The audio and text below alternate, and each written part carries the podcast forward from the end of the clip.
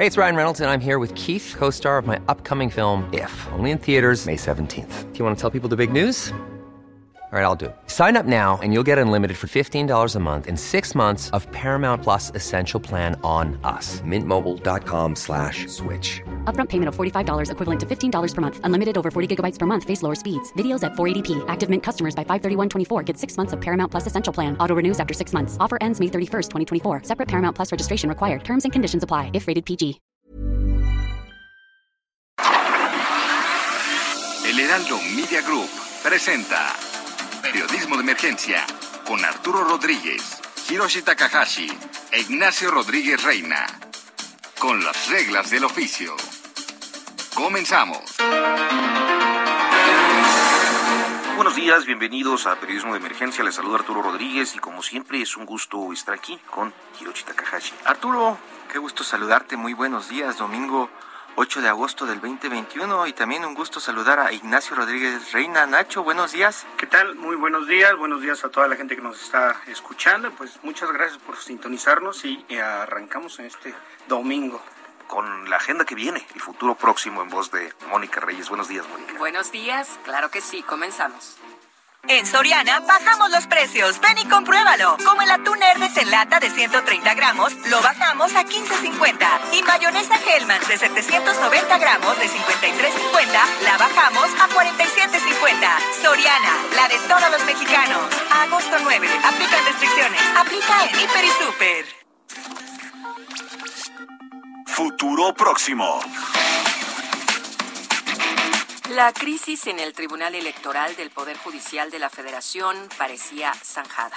Con el exhorto que hizo el viernes el presidente de la Suprema Corte de Justicia de la Nación, Arturo Saldívar, para que el magistrado José Luis Vargas Valdés se hiciera a un lado y en el organismo se retomara la vía institucional. Todo parecía empezar a quedar atrás. Sin embargo, este fin de semana una larga comunicación de Ricardo Monreal, líder de Morena en el Senado, en la que defiende al magistrado Vargas, abre el desacuerdo entre poderes de la Unión sobre el asunto. En un contexto marcado por la acumulación de expedientes, es seguro que la polémica siga este lunes, dejando aún incierta la realización y, en su caso, la validez de la sesión prevista para el próximo miércoles. Una semana más y los desafueros de los diputados Saúl Huerta y Mauricio Toledo vuelven a marcar la agenda, pues otra vez se ha convocado a la discusión de un periodo extraordinario para finalmente proceder contra ambos legisladores. El asunto se ha diferido por meses, dado que ambos legisladores, el primero acusado de abuso de menores, el segundo de corrupción, han encontrado un respaldo de ciertas facciones de la Cuarta Transformación que resolverán el desacuerdo mañana. El presidente López Obrador inicia la semana en Ciudad Juárez, donde realizará su conferencia de prensa matutina con cierta expectativa por la relevancia de esa frontera con El Paso, Texas, un punto importante en el comercio de armas y en medio de la demanda de México contra fabricantes estadounidenses. La política exterior también tendrá un sitial importante esta semana, pues México será mediador y sede el viernes de las negociaciones entre el gobierno de Venezuela y sus opositores. Se tiene previsto que el diálogo suceda en el Alcázar del Castillo de Chapultepec. Finalmente, la semana que inicia se proyecta con un incremento más en la velocidad de contagios respecto al COVID-19. La tercera ola sigue causando estragos en el país y como estaba previsto, los indicadores de agosto profundizarán la emergencia sanitaria. Todo esto y más hoy en Periodismo de Emergencia.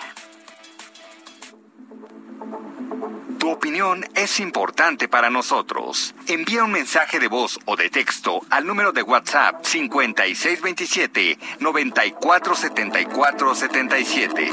Periodismo de emergencia. Heraldo Media Group.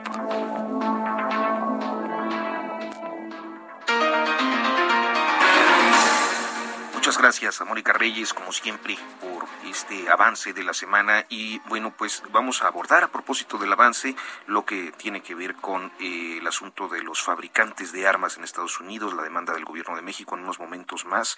Pero antes, antes de pasar a ese tema, eh, creo que a los tres nos eh, llamó mucho la atención, creo que nos perturbó un poco este incremento alarmante de matrimonios infantiles que se ha registrado en el contexto de pandemia. un tema que justamente investigó, desarrolló en un trabajo especial la sección Orbe del Heraldo de México, Hirochi Sí, esta sección que se encarga de los asuntos internacionales y tiene muy medido el pulso de lo que está sucediendo en otros países. A propósito del de, eh, coronavirus, pues ya saben ustedes que todas las secciones están tratando de entender qué es lo que está cambiando en nuestra forma de vivir en todo el mundo, no solamente en México, y, y, eso es lo que de pronto preocupa, ¿no? Nuevas tendencias que se están presentando. Yo creo que la pandemia también ha ocultado muchísimas otras cosas que están ocurriendo en las sociedades, en todo el planeta, no solo en México, y creo que este tema del que Alejandra Martínez nos va a platicar es uno más de los muchos, muchos que creo que todavía tendremos que seguir abordando, pues un poco para que no queden en el olvido, que no queden aplastados por la, por la contundencia de las cifras de la pandemia. Alejandra Martínez, coeditora de la sección Orbe del Heraldo de México. Muy buenos días, Alejandra. Te saluda Arturo Rodríguez. Hola, ¿qué tal? Muy buenos días. Y estamos aquí en cabina Hiroshi Takahashi e Ignacio Rodríguez Reina pues Alejandra, muy interesados en este trabajo. Entiendo eh, hasta donde yo recuerdo esta cifra de los 10 millones de menores eh, eh, que, se, que fueron pues obligados y principalmente obligadas a casarse en el mundo. es parte de un trabajo realizado por UNICEF que pues ustedes desarrollan en una edición especial que pues muestra cómo México se encuentra entre los primeros cinco países con, con más casos. Cuéntanos eh, sobre este sobre este alarmante incremento de matrimonios infantiles, Alejandra. Eh, claro que sí. Mira, como hemos visto, pues la pandemia ya ha durado mucho más de lo que teníamos pensado y pues ha afectado brutalmente varios aspectos de la vida social en todo el mundo. Eh, para 2030 se tenía previsto que 100 millones de menores de edad estuvieran casadas. Estas previsiones empeoraron de 100 a 110 millones, o sea, solo 10 millones solo por el COVID. Eh, hay varios motivos, eh, principalmente es el de las escuelas, o sea, las, niñas no van a clases, tenemos más de un año, año y medio que no, no se toman las clases de manera presencial, eh, la crisis económica y también la muerte de los cuidadores, o sea, en algunos casos hay países en el que murieron la mamá y murieron el papá y no hay quien se haga cargo de estas eh, menores de edad.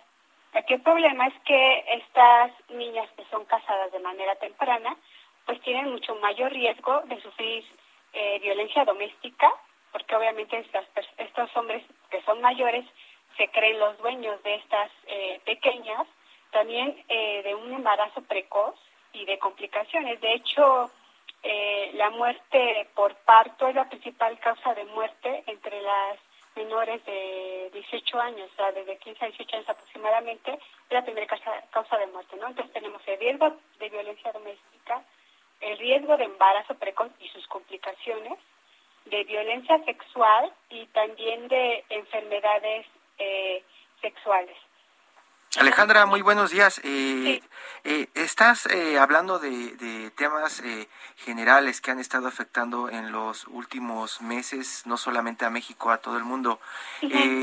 ¿Hay algún cambio que sorprenda? Porque parecería que es el patrón que se ha seguido siempre en el tema de los matrimonios infantiles. ¿Hay alguna característica que cambie, por ejemplo, India, Bolivia, México, que llame la atención de la UNICEF y de los observadores internacionales? Pues mira, ahorita donde se ve que se ha agravado es en África y también en, en Asia, países como Afganistán, que ahorita hemos visto que hay como se está saliendo el ejército de Estados Unidos y los talibanes están tomando gran parte del territorio de Afganistán, pues muchos papás también ven en el matrimonio una salida para que sus hijas estén seguras. No, no, es solo por la carga económica, que también se ve una carga económica y se busca aliviar la carga económica de la casa casando a las hijas.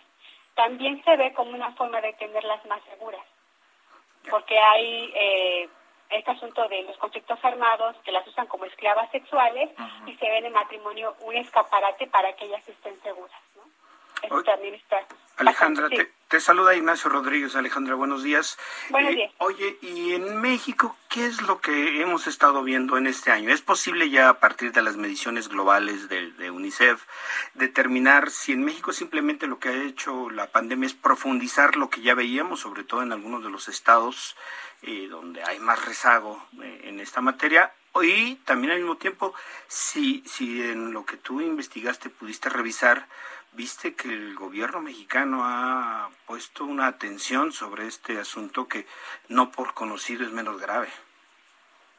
Mira, en México a partir de 2019 se prohibió el matrimonio de menores de 18 años. Esto no quiere decir que no estén ocurriendo las uniones tempranas. Eh, sí se habla de que se espera un empeoramiento de las cifras, aunque aún no hay exactamente unas cifras de cuánto ha empeorado un porcentaje, pues, pero sí se sí se habla de que está presente las uniones tempranas, sobre todo en las zonas de México que se rigen por usos y costumbres. O sea, tenemos, por ejemplo, en la zona montañosa de Guerrero, Chiapas, Oaxaca, que aparentemente está prohibido el matrimonio menores de 18 años, pero que aún las familias entregan a sus hijas a, hombres por eh, una cantidad económica, ¿no? Y de hecho sí se ha registrado que hay incluso aumento de las cantidades que se piden por las mujeres gracias al aumento de las remesas que llegan de Estados Unidos. O sea, están pidiendo entre 100 mil y 200 mil pesos por una menor de edad para entregarla a, a una pareja sí, sí hay un agravamiento de esta situación en México, aunque todavía no hay eh, cifras duras al respecto. Es decir, fíjate que me llama mucho la atención este dato, no tenía yo presente esta prohibición de matrimonios de menores de 18 años, o sea, ya, ya se anuló la llamada emancipación, aquella de 15 eh, o 16 años que con un permiso de padres eh, podía proceder conforme a los códigos civiles pasados? Eh, sí, a partir de, 2019, de hecho lo, lo celebró la ONU, eh, que México haya en cada estado pues ya ha prohibido la que se casen. La emancipación, sí. Sí, sí, sí. sí pero pues siguen, siguen ocurriendo las uniones libres, o sea, eso es difícil que, que se regule. Y, parece que, que, nos regresamos al pasado, ¿no? De pronto esos usos y costumbres están permeando no solamente a los lugares con usos y costumbres, ¿no? Como Chiapas, Guerrero, Puebla, ¿no? De pronto, como dices, el tema del temor a morirte eh, antes de lo que pensabas, puede que esté generando estos ajustes, ¿no? Como pasa ya en, en África, que bien mencionas, y en Afganistán, ¿no? ¿Hay alguna tendencia de ello acá en América Latina, Ale? En América, donde tenemos las cifras altas, es en, Nicaragua. Por ejemplo, ahí también en los países donde hay pandillas, como El Salvador. Mm, eso es, es, una tendencia para lo que está en Afganistán, el que preferir que tengan un nombre que las defienda a que sean víctimas de, de la delincuencia, de las altas cifras de delincuencia que hay en el país. Y fíjate, mientras estamos con el discurso, ¿no? De, de, del feminismo, ¿no? Y la independencia, de pronto más temprano comienzan a, a hacer las familias dependientes a las mujeres, ¿no? De un hombre. Exacto. Eh, tenemos, eh, hay una organización internacional que se llama World Vision, ellos hacen mucho trabajo de campo en el mundo para impedir este, las bodas. Y ellos lo que, lo que dicen es que es muy importante no solo la parte del gobierno, sino también sensibilizar a la sociedad, es decir, eh, hablar con los líderes religiosos, que son como que los que tienen mucho, mucho peso en, en las sociedades, de por qué es importante que no se casen tan jóvenes las, las mujeres, las adolescentes, y también los beneficios a largo plazo. Son más los beneficios de que una mujer se case después de sus 18 años a que este, lo haga antes, ¿no? ¿Por qué? Porque va a estar más preparada, porque ya no va a depender económicamente solo del hombre. Pues, pues, pues dirían, dirían en México, bueno, árbol se arriman, porque de pronto ya sabes que los escándalos que hemos tenido con líderes religiosos, ¿no? Jalisco, Michoacán, ¿no? Este, eh, hasta mexicanos en Estados Unidos y hasta, y hasta séquitos de mujeres tatuadas, ¿no? Tenemos este menores de edad, ¿no? Es, es, Ajá, exacto. Es como que complejo, ¿no? Este depender de la religión para que pueda cambiar esta situación que está agravando la pandemia, ¿no? Ale? Exacto, y también lo que mencioné es, que no solo es el asunto de aprobar leyes, la cosa es hacerlas valer, porque hay muchas leyes que quedan en, en letra muerta y no, o sea, aunque las aprueben, pues en los hechos realmente esto no, no ocurre, ¿no? Que vamos a seguir siguiendo uniones de facto entre menores de edad con hombres mucho mayores. Y, y no les gustan, eh, no les gustan las comparaciones a los de la 4T, pero ¿con qué países estamos este, compitiendo, Ale? Mira, en, en América Latina, los que tenemos eh, más cifras de, mujeres que se casan de menores de 18 años está Nicaragua, está El Salvador, está Colombia, está Brasil. Y ahí, ahí pues, en esos está, está México. O sea, las cifras sí son, sí son altas eh, y también pues por la parte de las tradiciones, ¿no? O sea, sí tienen un peso muy importante las tradiciones y ahorita con la pandemia la crisis económica. O sea, si no están estudiando las niñas se ve como una carga económica y pues mejor. Eh, lo que buscan es que... mejor que, otro, que otros las mantengan para... Ah, exacto, ese es el pensamiento, o sea, desafortunadamente es el pensamiento, que otro se haga cargo de ella y también si murieron los papás o los cuidadores, peor aún. O sea, que salga rápido, decían, ¿no? Ya que salga. Es como, como pues sí, está. regresando. Y, y, todo, fíjate, como a, final de cuentas todo, eh, eh, pues creo que puede encajar muy bien en esta idea de la violencia económica, porque a final de cuentas siempre subsiste, por lo que nos comenta, sale este factor y bueno, está ampliamente enraizado eh, también, Alejandra, en indisolublemente, digamos, en, el asunto de la pobreza. Es decir, en los lugares donde hay, en las zonas donde hay más marginación, menores ingresos, menores oportunidad de desarrollo social, es donde estos fenómenos se enraizan y son dificilísimos eh, eh, de, de erradicar, Ale. También tiene que ver con un asunto importante de discriminación. O sea, ¿por qué se va la mujer como una carga y no al, al hombre, no? O sea, el hombre hace que va a perpetuar el linaje, el apellido, y la mujer se le ve como una carga si no es que si no está casada. Como una moneda de cambio incluso, ¿no? Exacto. Y también, o sea, no, no se ve como un, incluso es una inversión a largo plazo que la mujer se prepare. ¿Por qué? Porque es independiente, porque de hecho también muchas mujeres están más al pendiente de sus papás que los propios hombres. Pues Alejandra Martínez, muchísimas gracias por eh, tomarnos la comunicación y contarnos pues de este trabajo tan interesante que nos has eh, comentado y que se ha publicado en el Heraldo de México. Alecita, muchas gracias. Muchas gracias a ustedes, hasta luego, buen día. Tu opinión es importante para nosotros. Envía un mensaje de voz o de texto al número de WhatsApp 5627 947477. Periodismo de emergencia. Heraldo Media Group.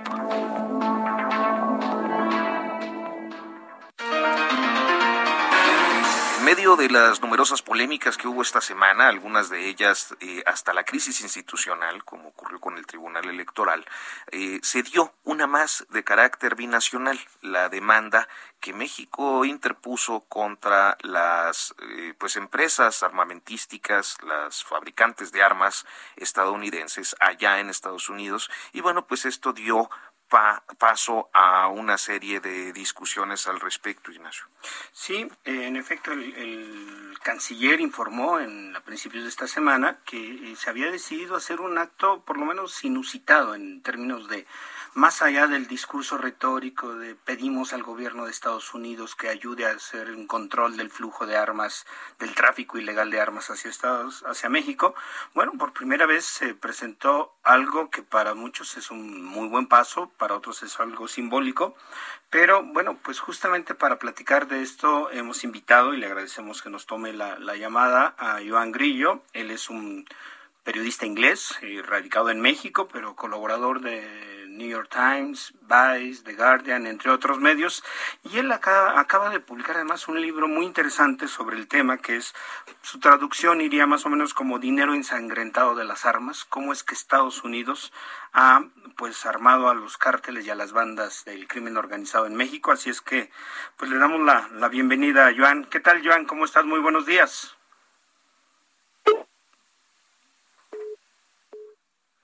Parece que hubo ahí un problema con la con la comunicación a ver si producción lo puede resolver. Pero bueno, un tema, y ciertamente, eh, por lo que yo recuerdo, en el caso de México, Hirochi, que además tú eres muy, eh, pues, avesado en estos temas binacionales, en muchos temas binacionales, este, yo no recuerdo que haya precedente de una acción como esta. No, y, como bien dice Nacho, eh, parecería simbólica porque es demasiado ambiciosa cierto punto va contra más de 10 fabricantes de armas de Estados Unidos, el gobierno directamente, sin inmiscuirse en los asuntos binacionales, no va directamente contra el gobierno de Estados Unidos, le pega en, en pues en el tema de los de los negocios. Así hay muchísimos pleitos abiertos entre México y Estados Unidos que duran años y al final se convierten en, en asuntos que hacen cambiar la relación de, de ambas naciones, ¿no? Eh, eh, tenemos eh, temas, por ejemplo, que deben recordar, Nacho lo debe recordar muy bien, el asunto de del atún, por ejemplo, con, con los delfines, ¿no? Este que de pronto se convirtió en un problema que duró muchísimos años y servía como moneda de cambio en algunas negociaciones económicas entre ambas naciones. En este caso, habrá que ver qué es lo que pasa con las industrias de armas de Estados Unidos, las proveedoras de tecnología de Estados Unidos a México, los fabricantes de municiones que le surten desde México hacia Estados Unidos, en general pone pues eh, bajo los reflectores toda esta industria que en México parece un tabú de pronto, son temas que rara vez eh, le gusta tocar a la prensa, ¿no? Si no fue por el tema Fast and Furious hace pues ya más de 10 años, 2009 más o menos, eh, pues parece que de noche nos pasa todo el tema de la venta de armas y consumo de armas y distribución de armas en nuestro país, ¿no? Y parece que ya recuperamos la conversación con, con, nuestro colega Joan. Eh, ¿Qué tal, Joan? Buenos días. Buenos días, ¿cómo están? Muy bien, muchas gracias. Pues te agradecemos mucho que nos tomen la llamada y pues justamente, eh, mira, vamos a tener que ir a un corte, empezamos a platicar y si no tienes inconveniente, vamos al corte comercial y regresamos para platicar contigo. Pero eh, de entrada, ¿cuál es tu opinión sobre, sobre la presentación de esta demanda del, gobierno mexicano en, las Cortes de Estados Unidos? Yo creo que es muy importante para dos razones. Primero, eh, sí, aunque es difícil, sí lo vemos muchos cambios en las industrias en Estados Unidos, ¿no? Cambios, por ejemplo, a industrias que hacen daño como tabaco, como farmacéuticas. Muchas veces es en juicios que lo resuelvan, que lo cambian las cosas, no por los políticos. Entonces, aunque es difícil, este coincide con varias demandas dentro de Estados Unidos y podría tener un impacto. Eh, la segunda cosa, yo creo es, es, interesante que sea tenido un impacto fuerte en las noticias eh, eh, en cambiando la agenda y, poniendo esta cuestión para que toma acciones el gobierno de, Biden. Hay muchas cosas que puede hacer para reducir el tráfico de armas de fuego de Estados Unidos a México. Claro. Joan, y si te parece, vamos a hacer eh, una pausa, pero justo yo tenía esta inquietud, si esto podía ser equiparable a lo que ha ocurrido con tabacaleras o, con otra, otro tipo de sectores eh, productivos, y en especial esto que nos comentas, ¿qué, qué es lo que puede hacer el gobierno estadounidense eh, bajo una presión judicial de este tipo? Vamos al corte y en unos momentos continuamos.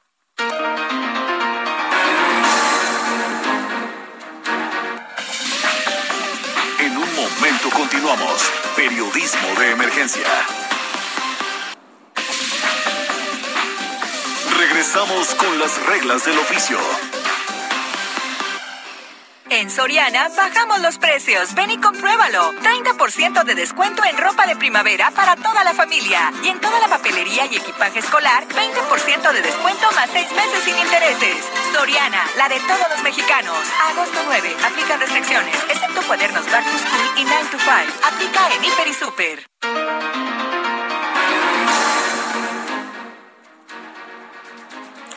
Volvemos eh, a Periodismo de Emergencia y estamos hablando con Joan Grillo, quien es eh, periodista inglés, colaborador de Vice, de New York Times y, bueno, de importantes publicaciones internacionales.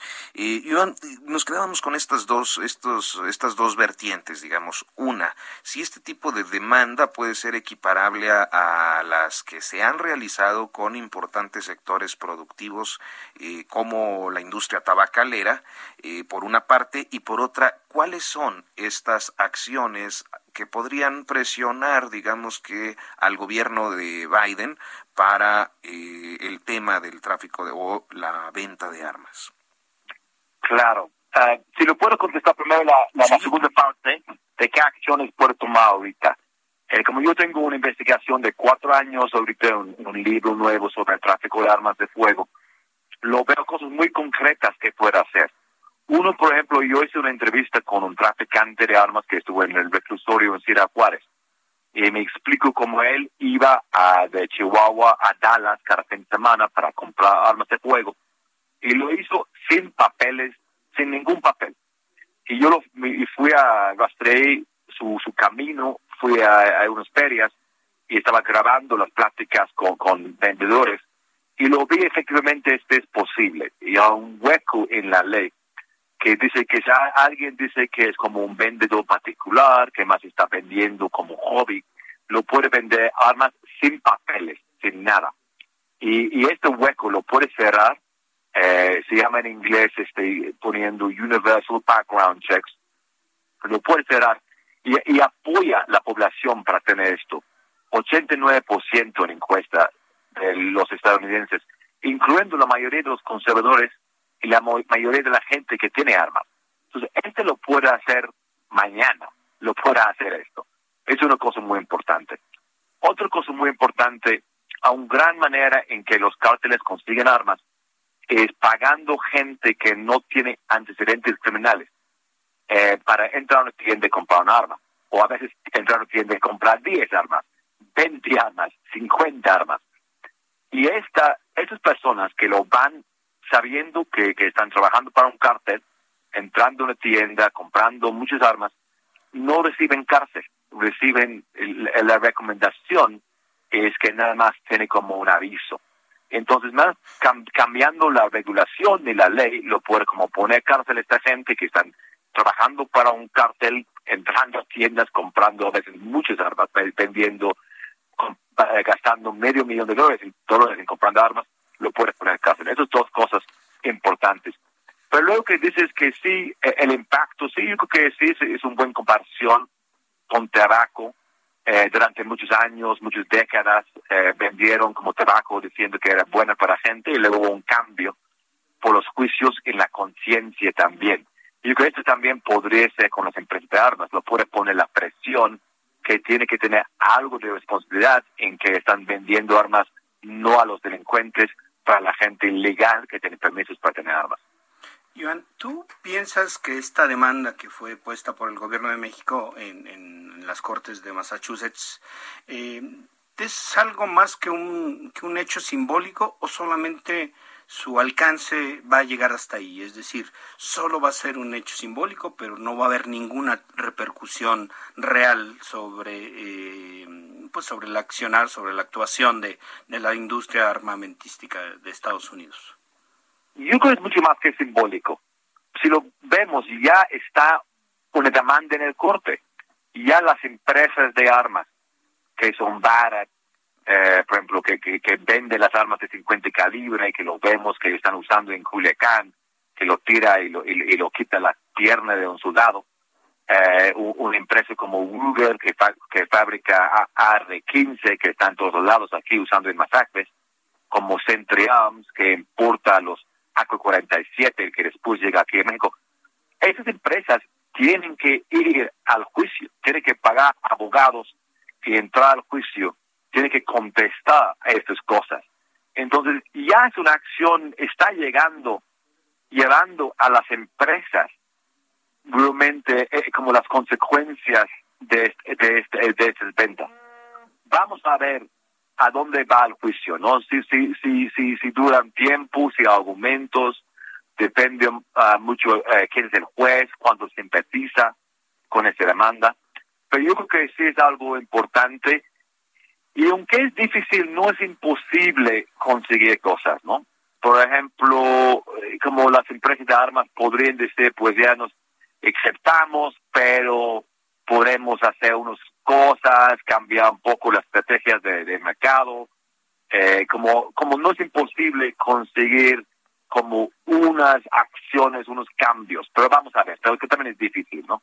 ¿Quiénes son los que de pronto están cerrando eh, la información alrededor de, de, las armas, Iván? Porque eh, de pronto en México tenemos notas, por ejemplo, de las municiones o de pronto de la demanda contra una eh, fábrica de armas alemana que, que pierden y y parece que en México esa información se queda como perdida. ¿Quiénes son los cabilderos o eh, gente de relaciones públicas que está metida pues en, el tema de tratar de tapar esta información, Iván? Porque eh, parece que toda la información nos llega de Estados Unidos o de The Guardian o de diarios alemanes y en México parece que nadie sabe nada. Bueno, primero dentro de la industria a una presión fuerte en Estados Unidos. El, el cabildeo de las empresas de armas ha sido fuertísimo en Estados Unidos durante mucho tiempo. Entonces ellos consiguieron cosas, eh, por ejemplo, que ellos, eh, eh, que es ilegal para el gobierno publicar la información de rastreos. Entonces es difícil, aunque lo, tú sabes que a una, a una víctima, un víctima aquí en México, de homicidio y esta arma lo vende, no entiende, es difícil conseguir esta información, es, mucho trabajo. eh, pero yo creo que eh, en términos de, de esta en México, eh, como lo, la cuestión que está saliendo en, en medios internacionales, yo creo que podría ser que, que en México ha sido tanto, tanto noticia de violencia en México durante 15 años, que tanto nivel de asesinatos, que tantas locuras pasando eh, todo el tiempo. Eh, eh, es muy difícil manejar este tanto de información y, y, como ver lo importante, ¿no? Como esas cuestiones de tráfico de armas, ¿no? yo creo que es, buena estrategia que ahorita que hace el, el gobierno y el canciller como enfocar en este tema, ¿no? E intentar buscar resultados, porque este es un punto en que puede conseguir resultados. Iván, yo revisé una parte de la demanda y me parecía muy interesante, eh, a ver tú qué opinas, eh, que el gobierno mexicano enlistó una cantidad de masacres que ha habido, diciendo la fecha, quién murió, cuántas personas murieron, con qué armas fueron asesinadas en diferentes partes del país. Este tipo de argumentos eh, en el que se muestra realmente el efecto brutal de este tráfico de armas, es decir, las masacres, ¿crees que sean argumentos importantes dentro de un juicio como el que se está llevando a, empezando a llevar allá? Claro, sí, sí, claro. Eh, yo creo que es, importante poner como la realmente que está pasando, porque creo que en, para mucha gente en, Estados Unidos eh, y en muchos lugares, como no realmente entiende el impacto de la violencia, que no solamente es violencia normal, que esto es una cuestión que, pues yo argumento que es un como como que como un conflicto armado. Es más que el crimen, es algo que hace tanto daño al país, ¿no? A, todo el mundo en el país, porque también este limita al crecimiento, este impacta en la economía, tantos, mm, como estamos hablando de cientos de miles de muertos, y todas las familias, que mucha gente inocente, todas las familias, y aparte los muertos, los lesionados, que gente que incluso el impacto psicológico, que gente que está viviendo en Tamaulipas, en Michoacán, en Guerrero, viviendo con esta violencia. Entonces sí es incalculable y sí que es muy importante poner como muy fuerte. Yo creo que es, un lenguaje que, que está bien, que lo pusieran en la demanda, hablando de estos masacres, eh, hablando del costo, eso y es importante poner esto a la mesa. Pues, Joan Grillo, muchas gracias por tomarnos la comunicación y contarnos y pues tu perspectiva, tu información y explicarnos este proceso. Un gusto. Muchísimas gracias, Joan. Hasta pronto. Y bueno, pues eh, ha sido una semana compleja, decía yo, eh, estuvo lo del Tribunal Electoral, que por lo visto sigue. Yo tenía la eh, perspectiva, Hiroshi Nacho, que el viernes, cuando el ministro presidente de la Suprema Corte sale a decir Arturo Saldívar que se haga a un lado y que ya deje recorrer la vía institucional a los pares del Tribunal Electoral, este José Luis eh, Vargas Valdés ya no iba a, persistir en esta idea de quedarse en la presidencia del tribunal, pero hoy surge esta comunicación donde Ricardo Monreal desde el Senado prácticamente exhorta al presidente de la Corte a que mantenga a, Vargas eh, el llamado magistrado Billetes, ¿no? Eh, al frente del tribunal. Sí, es, es complejo y, creo que sí revela que en este digamos, en este órgano especializado de justicia electoral, bueno, pues ha habido también una serie de, de polémicas y decisiones que han favorecido a uno u otro lado. Me parece que, pues, eh, aun cuando utiliza un lenguaje muy cuidadoso y político, me parece que pues es un asunto que debería resolverse dentro del Poder Judicial y me parece que la intervención del Poder Legislativo pues está fuera de todo lugar, hay competencias para cada quien, ¿no? Pues tema, tema complejo que seguramente esta semana va a ocupar pues todavía una parte de las además en un contexto muy importante, Hirochi, yo creo que en las redacciones están viéndolo así, el, el momento, el contexto es el de un montón de eh, litigios pendientes en materia electoral que de hecho apenas están llegando. Mil, mil, doscientos. Sí, es una enormidad. Eh, muchos de estos que se tienen que resolver antes de que concluya agosto, porque el 1 de septiembre entran particularmente los diputados federales. Sí, y, además de eso, pues da la percepción también de lo que de pronto lanza el presidente de México, Andrés Manuel López Obrador, que estos personajes son un grupo privilegiado que de pronto eh, solamente está viendo por sus intereses. Luego de esta, de esta pelea de esta semana pública, ¿no? Parece que le dan toda la razón al presidente y, y el presidente aprovecha también para volver a señalar a COFESE, al al este INE, ¿no? Eh, con estos personajes que de pronto a ras de suelo en el metro, en el metrobús, nos preguntamos, pues, ¿para qué sirven estos personajes que de pronto salen a, a platicar o a pelearse abiertamente no eh, en los medios eh, cuando estamos por otro lado recibiendo noticias de que pues cada día somos más pobres. Sí un tema eh, todo un tema porque además pues ciertamente es un discurso muy dirían ahora los jóvenes muy cliquero ¿no? te, genera muchos clics, muchos, eh, muchas simpatías precisamente porque a veces uno, eh, aún dedicándose pues a la actividad de, periodística, cubriendo asuntos públicos, pues no siempre tienes la, la conciencia de qué hacen, cuáles, estamos hablando que como de 300 eh, entidades eh, dependencias y entidades gubernamentales. Es, es una enormidad. Entonces, de repente te dicen, oye, pero pues ni hacen nada y tú dices, pues sí. Que... Y, el presidente dice, de pronto ganan hasta tres veces más que yo estos personajes, ¿no? Machuchones, ya sabes, ¿no? Que andan con la camioneta y el guarura y, y es lo que se queda de pronto. Pero es un discurso muy peligroso el del presidente López Obrador, ¿no? Me parece que eh, sin duda hay en los órganos autónomos y en los diferentes poderes, por supuesto, eh, situaciones que revisar, ¿no? Eh, creo que puede haber exceso en los gastos, puede haber exceso, digamos, en, en los salarios, en los ingresos, pero creo que esta situación que es real,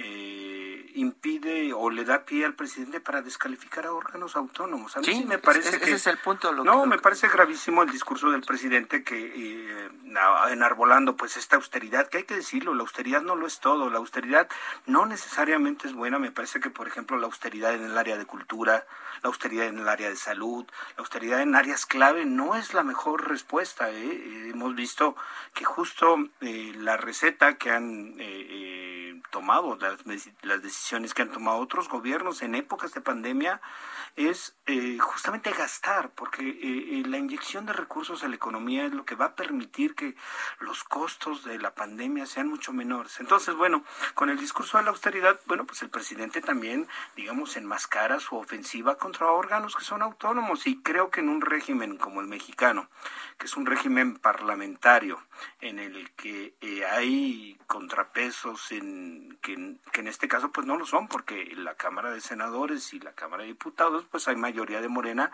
es muy importante eh, tener la autonomía, eh, creo, de los órganos. Y creo que esa es la parte fundamental, ¿no? En el que ha ocurrido. Y decíamos, pues, eh, justamente uno de los asuntos en los que la austeridad más ha pegado, ¿no? Hay que decirlo, pues es incluso las cifras más recientes que se han dado a conocer sobre qué ha pasado con la pobreza en estos dos años, de 2018 a 2020. El día de hoy eh, hemos eh, eh, pues vuelto a tener comunicación con Máximo Jaramillo, quien pues fue el fundador del Instituto de Estudios sobre la Desigualdad, es investigador de la Universidad de Guadalajara y como ya en otro momento habíamos platicado, pues ha realizado este estudio sobre el incremento de la pobreza en México durante el periodo 2018-2020, que por cierto recién acaba de referirlo el, presidente López Obrador. Es que salieron los resultados del, del Coneval y justamente refutando al presidente, y bueno, para eso pues le agradecemos a Máximo que, que nos tome la llamada. Muy buenos días, Máximo. Muy buenos días. Eh, disculpa que no sé por qué el, regreso de, de, No estoy oyendo los... No estoy alcanzando a escuchar del todo, pero oí que ya me saludaron. Este, buenos días. Sí, muy buenos días. Eh, espero que nos escuches, pero bueno, uno lo que te quería preguntar es cuál es tu opinión sobre la, tu principal conclusión sobre eh, estos datos del, de, que acaba de dar, dar el Coneval sobre la pobreza, el incremento de la pobreza y de la pobreza extrema. Sí, vamos a, tratar de establecer bien la comunicación con la producción, este, pero bueno, esta semana se dio eh, este informe de Coneval que justo creo que nos, nos eh, pues adelantamos un poco en la conversación previa con Máximo, este, y que el presidente dice eso, no, yo tengo otros datos. Es, eh, y, es lo mismo que decíamos, son órganos autónomos y la descalificación de son órganos autónomos tecnocráticos. Yo creo que hay que decirlo, la labor del Coneval es fundamental porque sí mide la efectividad de la política social. Y también que cambió Coneval, ¿no? En relación a, es decir, hubo cambio en la dirección de, de Coneval precisamente porque el presidente se quejaba del, del eh, director anterior, ¿no? Sí, entonces yo creo que, bueno, pues es innegable que la pandemia iba a tener un costo social brutal y miren, por ejemplo, algunos de los datos concretos del, digamos, del, del resultado que dio a conocer el Coneval. La pobreza en general aumentó de 41.9 a 43.9% de la población, es decir, casi la mitad nuevamente de la población mexicana eh, es eh, está en niveles de pobreza. Tiene ingresos 55.7 millones de mexicanos son pobres. Exacto. Y la pobreza extrema, esa pobreza que, que está arraigada en el país, aumentó de 7.0 a 8.5% y eh, una cifra más es de 53% vive con ingresos menores mensuales a 3.560 pesos. Y esto, el ingreso fue de eh, a la pobreza de 3.8 millones de mexicanos entre 2018 y 2020 y era lo que estábamos platicando con Máximo en la entrega pasada que teníamos que esperar los datos de Coneval para pues probar que sí la situación había empeorado en los últimos años con la 4T, aunque de pronto él decía que pues no querían aceptarlo, ¿no? Con estos números, pues también vimos en la semana que el presidente pues no acepta que la situación este está está empeorando, ¿no? A pesar de la pandemia también, ¿no? Que es lo que hemos estado platicando. Pues la pandemia es un factor. Es un factor, pero creo que eh, lo más eh, doloroso para un presidente como el que tenemos hoy es que precisamente el eje discursivo eh, que él tiene es sí corrupción, porque la corrupción provoca desigualdad y mi objetivo central es que se reviertan las condiciones de desigualdad a partir de dar ayudas sociales. Esta idea del primero los pobres, este, pues tiene que ver con concentrar en el eje de todas sus acciones la idea de abatir la pobreza y, y llegar a su tercer año de gobierno. Estamos a que un par, tres semanas del, del informe, del tercer informe formal. Eh, con estos eh, saldos, eh, pues es reflejo de un fracaso monumental, ¿no? Sí, y no necesariamente porque no se, se destinan recursos, se destinan muchos recursos, pero un poco la lectura que están haciendo los especialistas es que pues son discursos, son, son recursos que hay, se canalizan a través de una política mal diseñada, por una parte, por otra parte, pocos recursos y bueno, parece que ya retomamos la conversación con Máximo. Eh, Máximo, eh, nuevamente buenos días este y bienvenido. Te, te, preguntábamos sobre las cifras, que resultados del Coneval que acaba de, anunciar y bueno, ¿cuál sería tu, tu principal conclusión general que tienes a, partir de estos datos eh, con el antecedente que tú ya habías empezado a platicarnos de esto? claro que sí muchas gracias, Nacho, por, por, por el espacio. Disculpa si estaba fuera de cuenta. Sí, tal vez la principal conclusión que nosotros estamos obteniendo. Volvimos a, a perder la, la comunicación y creo que no, no va a ser posible ya retomarlo, tendremos que cerrar este, este tema, pues nosotros, eh, que también, eh, digo, se nos queda otro, otro pendiente como es el del gas, ¿no? Que también fue muy polémico esta semana. Sí, estábamos platicando del gas y precisamente eh, eh, teníamos como invitado a uno de los directivos de la Amex Gas, pero de último minuto decidió decir no quiero participar porque están en este momento ellos en conversaciones con el gobierno, es lo que nos Hay una platicando. Mesa, Está la mesa, está la mesa tratando de llegar a algún acuerdo, pero lo que comentan al interior de estas negociaciones los que de pronto están presentes es que pues las autoridades no llegan a entender que pues no pueden eh, bloquear o, o, frenar los precios del gas así de golpe, porque pues los precios del gas, como saben, responden a, a precios internacionales que se dan eh, eh, no por una decisión de, gobierno, ¿no? Se dan de pronto por establecimientos que se dan entre la oferta y la demanda. el precio del gas, pues ustedes saben, ha subido muchísimo en los últimos meses, los últimos años, y México pues lo importa principalmente de Estados Unidos, ¿no? Es importador México de este LP que es el que más se utiliza en el país. De pronto le quieren poner tope y al momento de ponerle tope, pues algunos podrán resistir ese golpe, ¿no? Pero hay un grupo de distribuidores que es donde está el problema, se está concentrando el, el problema, los piperos, los gaseros que distribuyen esta, este producto, que es donde se está atorando, pues, es que básicamente porque no gana dinero. Es que particularmente la Ciudad de México, el Valle de México, yo digo, lo digo con todo respeto, pero no es algo que sea ofensivo per se para los habitantes de la que estamos en esta zona, este, es una ciudad muy mafiosa y es una región muy mafiosa y se dan todas estas redes eh, muy irregulares. Eh, lo que ocurre aquí con el reparto del gas no ocurre creo que en ninguna otra parte del país. O sea, el concesionario gasero tiene sus propios vehículos de reparto, ¿no?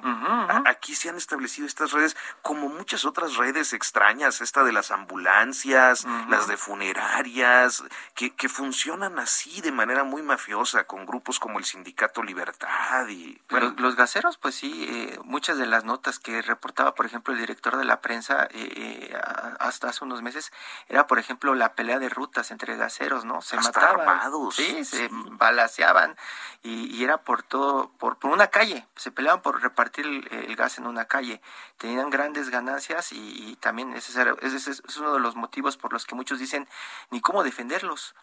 ¿Cómo defender este ese descontrol no en la distribución de gas en el país? ¿no? ¿Cómo, ¿Cómo, hacerle? Que principalmente es esta zona, ¿no? del, centro de México. Yo creo que esto eh, pues no va, no, no tiene una salida fácil porque luego son como formas de hacer negocio muy arraigadas, ¿no? Pues muy como como concesiones este concesiones políticas a veces que se dan no eh, por apoyos que pasa también con los con los que venden en la calle no pues sí. sí yo creo que es uno de los múltiples problemas que están muy enraizados y en esta parte pues yo creo que tiene razón el, presidente López Obrador cuando en general habla de que hay mafias del poder, pues en realidad sí, hay, hay mafias del poder que sin embargo, y con mucha pena, pues no ha podido desarticular. Ni, ni él y quién sabe si alguien. Exactamente. Nuestros sistemas. Pues ya nos vamos, Hiroshi Takahashi. Arturo Rodríguez. Rodríguez. ¿Qué tal? Muy buenos días. Y pues bueno, le esperamos el próximo sábado en punto de las 10 en Periodismo de Emergencia. Gracias.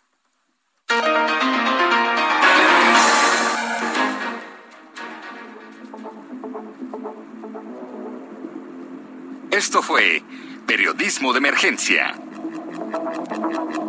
Con las reglas del oficio. Heraldo Media Group.